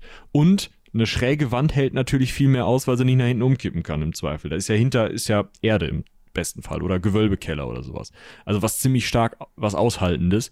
Ich verlinke euch mal ein Bild von Bastionen nach altniederländischer Manier. Da gibt es dann auch eine Wissenschaft für sich daraus, wie man das genau macht. Aber da ist auch eine ähm, kleine Erklärung dabei und da seht ihr halt diese Spitzen. Das sieht ihr aber auf fast jeder Stadt, die ähm, in der frühen Neuzeit noch ähm, Verteidigung war. Also eine Verteidigungsstadt war, eine Festung oder sowas. Äh, Ja, das wurde da erkennt man das eigentlich immer noch im. Stadtbild. Ja. Bitte? Ja, das wurde dann halt irgendwann überall gemacht, wo man dann gesagt hat, okay, wir wollen hier die Verteidigungsfähigkeit erhalten. Das ist genau dasselbe Prinzip, wie man äh, einen Panzer immer schräg zum, zum gegnerischen Panzer angewinkelt äh, stehen lässt, damit der eben die, die, das Projektil halt schräg auf die Panzerung auftritt und somit im besten Fall sogar nur abprallt, als einzudringen. So, es ist dasselbe in Stadtform quasi. Genau. So, jetzt hat man aber, wie gesagt, es soll angeblich zwei Bastionen gegeben haben, das heißt zwei von diesen Spitzen. Die eine hat man gefunden, da kann man auch heute noch in diese, dieses Gewölbe, was sich da drunter verborgen hat, reingehen. Da kann man heute noch Führungen machen in Tecklenburg. Müsste einfach mal googeln. Ich weiß jetzt gar nicht, inwieweit das immer möglich ist oder was, aber war ich auch tatsächlich noch nie drin, müsste ich eigentlich noch mal machen. Und die andere hat man noch nicht gefunden. Was halt damit zu tun hat, habe ich gerade schon gesagt, dass unter anderem da auch diverse Sachen umgebaut worden sind. Da sind neue Wege aufgeschüttet worden, um die Burg besser erreichen zu können und so weiter und so fort. Das heißt, als die Preußen das Ganze dann schon gekauft hatten, war das Ganze eigentlich nicht mehr wirklich werttauglich. Man hat dann noch viel versucht, hat dann aber irgendwann festgestellt, es ist zu viel Aufwand, es wäre zu teuer, um das Ganze. Es macht auch vielleicht an der Stelle auch irgendwann einfach keinen Sinn mehr, das Ganze dann jetzt da großartig noch wieder herzurichten, um da irgendwie eine aktuelle, standhafte Festung rauszumachen. Und dann hat man tatsächlich angefangen, das ganze Ding zu schleifen. Also Schleifen meint ja mit Bezug auf Burgen, dass man die kontrolliert rückgebaut hat, beziehungsweise zerstört hat, mal mehr, Also nicht mal zusammenschießen, sondern abreißen. abreißen. So. Und das hatte in dem Fall nicht den, nicht den oft wu- wurde eine Burg aus taktischen Gründen geschleift. Das heißt, dass man gesagt hat, okay, wir wollen nicht, dass die Burg an dieser Stelle weiter existiert, weil bevor wir können jetzt nicht darauf aufpassen und bevor der Gegner sie dann wieder in die Hand bekommt, machen wir sie lieber kaputt. So, das ist, das, das wurde oft gemacht. In dem Fall hat es wohl eher damit zu tun, dass man gesagt hat, ja gut, wenn wir sie nicht herrichten können, dann verfällt sie und dann können wir das Material, was wir hier haben, auch besser für andere Bauvorhaben äh, nutzen. Und das ist das, genau das, was da gemacht worden ist. Ab 1744 wurde die Burg als Steinbruch freigegeben. Das tut einem richtig weh, wenn man das hört. Und die Gebäude sind zu Ruinen verfallen. Und so hat man es äh, tatsächlich, dass um Tecklenburg herum, auch um die Burg selbst herum, Fragmente der Burg in anderen Gebäuden wiederzufinden sind. Es gibt zum Beispiel einen aufwendigen Renaissance-Kamin im Hotel Drei Kronen. Das ist auch in der Stadt Tecklenburg. Der stammt auch ursprünglich aus der Burg. Ebenso am Haus Markt, da haben wir am Anfang drüber gesprochen. Das Dekor der Brückenpfeiler stammt von der Burg und ja, andere umliegende Gebäude sind ebenfalls mit Steinen aus der Burg erbaut bzw. weitergebaut worden. Genau. Nur nicht nur die Burg wurde geschleift, sondern auch diese ganze Idee des eigenständigen Gra der eigenständigen Grafschaft Tecklenburg ist weggekommen. Also die Preußen haben halt gesagt, das verwalten wir jetzt einfach ganz normal mit. Ja.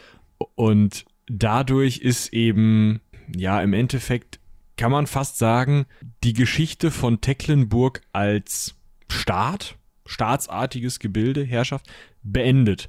Ab da ist es preußische Geschichte irgendwie. Und dadurch ist es halt irgendwie super schwierig, da noch viel mehr drüber rauszufinden, besonders weil dann ab, äh, ja, ab dem Wiener Kongress, wenn dann, beziehungsweise durch Napoleon gibt es ja erst diese Enteignung der geistigen, äh, geistlichen äh, Fürstentümer durch Napoleon, nicht im Sinne von, er hat selber durchgeführt in großen Teilen, sondern in großen Teilen wurden damit Leute, die nach der Niederlage gegen Napoleon durch das Reich ähm, auf der linksrheinischen Seite enteignet wurden, wurden mit Kirchenbesitz entschädigt. Und äh, sozusagen im Zuge dieser Nummer hat Preußen eben auch die Herrschaft über das Bistum, das Fürstbistum oder Teile des Fürstbistums Münster bekommen und dann war Tecklenburg halt wirklich nur noch irgendein so Kreis im Bereich, also im äh, preußischen Verwaltungsbereich Westfalen. Ja. Da war es denen halt dann endgültig egal. Übrigens, linksrheinisch meint natürlich ähm, in Fließrichtung linksrheinisch, ne? Ist ja bei Flüssen, oder äh, war das in dem Fall nicht? Doch, Ich wollte gerade sagen. kommt hin. In Fließrichtung ist das ja immer, wird das ja eigentlich immer gesagt, wenn man von links oder rechts, bei Flüssen von dem linken oder dem rechten Ufer spricht. So, ja, so ganz war es das dann immer noch nicht mit Tecklenburg. Man hat dann 1884 den sogenannten Wirturm errichtet. Ja, wie gesagt, zu Ehren des Hofarztes Johann Wir, über den wir eben gesprochen haben. Das ist, also wer schon mal in Tecklenburg war, der steht da auch heute noch. Der sieht auch ganz schnieke aus, aber wer so ein bisschen gerade ausgucken kann, der wird diesem Turm ansehen, dass der nicht von, keine Ahnung, aus dem 13. Jahrhundert ist oder sowas, sondern dass der halbwegs modern ist. Kann man, glaube ich, also zumindest habe ich das online gelesen, dass man sich den Schlüssel dazu irgendwie bei der Stadtinformation abholen kann und dann da reingehen kann oder so. Ich habe das nie versucht und habe auch noch nie davon gehört. Könnt ihr ja mal auf den Versuch ankommen lassen. Da kann man auch noch so eine, kann man einmal hochgehen, dann hat man eine recht schöne Aussicht übers Tecklenburger Land und man kann da aber auch noch rein. Ich weiß nicht, ob der in irgendeiner Weise kellertechnisch man mit der, es könnte irgendwie hinkommen. Man sagt, der ist auch irgendwie mit dieser Bastion verbunden, also mit dem Gewölbe unter der Bastion, aber das, das kann ich nicht genau sagen. Also das ist, müsst ihr euch einfach mal angucken, wenn euch das interessiert. Genau, und dann hatte man 1907 am 7. Augu- August hohen Besuch zu erwarten, nämlich Kaiser Wilhelm II. hat die 200-jährige Zugehörigkeit Tecklenburgs zu Preußen mitgefeiert. Ja, die wurde an dem Tag begangen. In der Burgruine, an der noch Steine weggebaut wurden. Genau. Und ab 1927 hat man dort erstmals im Burghof ein Schauspiel durchgeführt und so ist dann 1949 dort die Freilichtbühne entstanden, die man auch heutzutage noch kennt. Die Spielstätte der Freilichtspiele Tecklenburg umfasst heute ca. 2300 Sitzplätze. Genau. Also das ist eigentlich das, wofür Tecklenburg heute auch noch bekannt ist. Da muss ich auch eine große Empfehlung aussprechen. Also ich hatte meinen Spaß, als ich da äh, Monty Pythons äh, Spamalot gesehen habe. Genau, da sind auch teilweise sogar recht hochkarätige Schauspieler und Schauspielerinnen, also Theater- und Musical-Schauspieler und Schauspielerinnen mit am Start. Also, ja, habe ich eigentlich auch nie gehört, dass da jetzt irgendjemand sich beschwert hat oder so. Inzwischen kann man da auch nicht mehr nass werden. Inzwischen sind, sind sämtliche Ringe überdacht. Hm. Also, falls ihr da mal Bock drauf habt, das ist im Sommer echt eine ganz coole Geschichte. Und Falls- lohnt sich halt, dann kann man da ganz gut hinfahren, kann halt sagen, komm, wir pennen in der Jugendherberge, ist auch eine Empfehlung. Ja, kann man da, kommt man relativ günstig unter, kann sich die Gegend angucken, kann sich die nette Burg angucken, kann auch zu den Festspielen gehen, hast ein schönes langes Wochenende. Genau. So, und wenn wir jetzt nicht gesponsert werden von der scheiß Stadt Touristeninfo, ne, dann ist aber auch Zattenbooster. Ja, eigentlich müssten wir ähm, die mal fragen, ob die nicht, ne? Hier Genau. im Nachgang die Folge sponsern. Dann machen wir da auch noch ein Disclaimer. Es wird bis Montag wahrscheinlich nichts mehr. Kannst sagen, die arbeiten, glaube ich, nicht. nee, aber ja. Vielleicht findet sich ja dieser Podcast bald mit Verlinkungen auf der Touristikseite von Tecklenburg. Yay. Jetzt nicht mehr. Das wird dann rausgeschnitten. Gut, aber ich würde sagen, das war sehr ausführlich, ausführlicher als ich gedacht habe. Ich habe zwischen, also im Voraus gedacht, nö, könnte sogar eine kürzere Folge werden, aber nö, man kennt uns ja. Nein, das kriegen wir nicht hin. Aber ich würde vorschlagen, äh, ihr gebt uns mal Feedback dazu und äh, schreibt uns, ob euch das interessiert, dass wir über irgendwelche Kuhkäfer sprechen, weil, wie gesagt, es sind noch welche hier in der Gegend, die wir auch kennen. Ja, es soll jetzt nicht zur Gewohnheit werden und wir wollen da jetzt keine Reihe draus machen, also keine Angst, aber irgendwie so ein bisschen äh, den, um den ein bisschen den Lokalpatriotismus anzuheizen, wenn man das sehr möchte. Ja. Spricht man vielleicht auch mal über sowas, weil irgendwie ist das auch ganz spannend, sich mal über die Orte zu informieren, aus denen man kommt und mit denen man viel zu tun hatte bisher. Ich weiß nicht, haben, wir hatten, ähm, hatten wir eigentlich schon mal so ganz klassisch über die Stadtgeschichte Münsters gesprochen? Oder nur im Zusammenhang des Zwingers? Ja, nur da. Äh, müsste man ja eigentlich auch nochmal machen. Ja, aber da sind die Täufer alleine eine Folge. Aber da können wir nochmal im Nachgang drüber sprechen. Ihr könnt uns ja erstmal sagen, ob ihr sowas überhaupt spannend findet. Oder ob ihr sagt, wenn ihr große Stadtgeschichte macht, dann macht doch Berlin. Ja, können wir auch gerne machen, aber Das dauert dann länger. ja, ihr habt ja schon gemerkt, dass Tecklenburg jetzt hier bei uns auf der Uhr schon eine Stunde 45 lang ist, bei euch dann wahrscheinlich ein bisschen wenig. Ja. Gut, das ganze Cross-Selling haben wir ja im Voraus schon gemacht und äh, wir müssen uns auch bei niemandem bedanken, ob der Recherche, das haben wir alles schön selber gemacht. Handarbeit. Das war Handarbeit, genau. Aber in dem Fall, äh, also es macht immer Macht Spaß. Auch gerne. Aber in dem Fall war das ja auch irgendwie angebracht, dass man, wenn man sich schon mit den Orten beschäftigen möchte, aus denen man herkommt, dass man das dann auch irgendwie macht. Gut, Ja. die Folge kommt dann hoffentlich pünktlich um zwei am Montagmorgen. Nochmal der Hinweis, falls ihr das am Anfang übersprungen habt. Wenn sie nicht um zwei kommt, kommt sie um zwei. Genau. Und dann kommt sie um 14 Uhr. Das ist, glaube ich, eine ganz gute Regelung. Also es nicht falsch verstehen, wir planen jetzt nicht, ach ja, wir gucken mal, sondern die soll schon immer um 2 Uhr morgens kommen. Nur falls es dann ein, zweimal im Jahr dazu kommt, dass es aus Gründen nicht funktioniert, dass sie so früh kommt, dann verzagt nicht und wartet auf den 14 Uhr Termin. Genau. Gut. Und ich glaube, weil das alles war, wenn dir nicht noch was unter den Nägeln brennt, Nö, alles gut. Gut, würde ich sagen, vielen, vielen Dank fürs Zuhören. Haut rein, bis zum nächsten Mal. Bis dahin. Tschüss.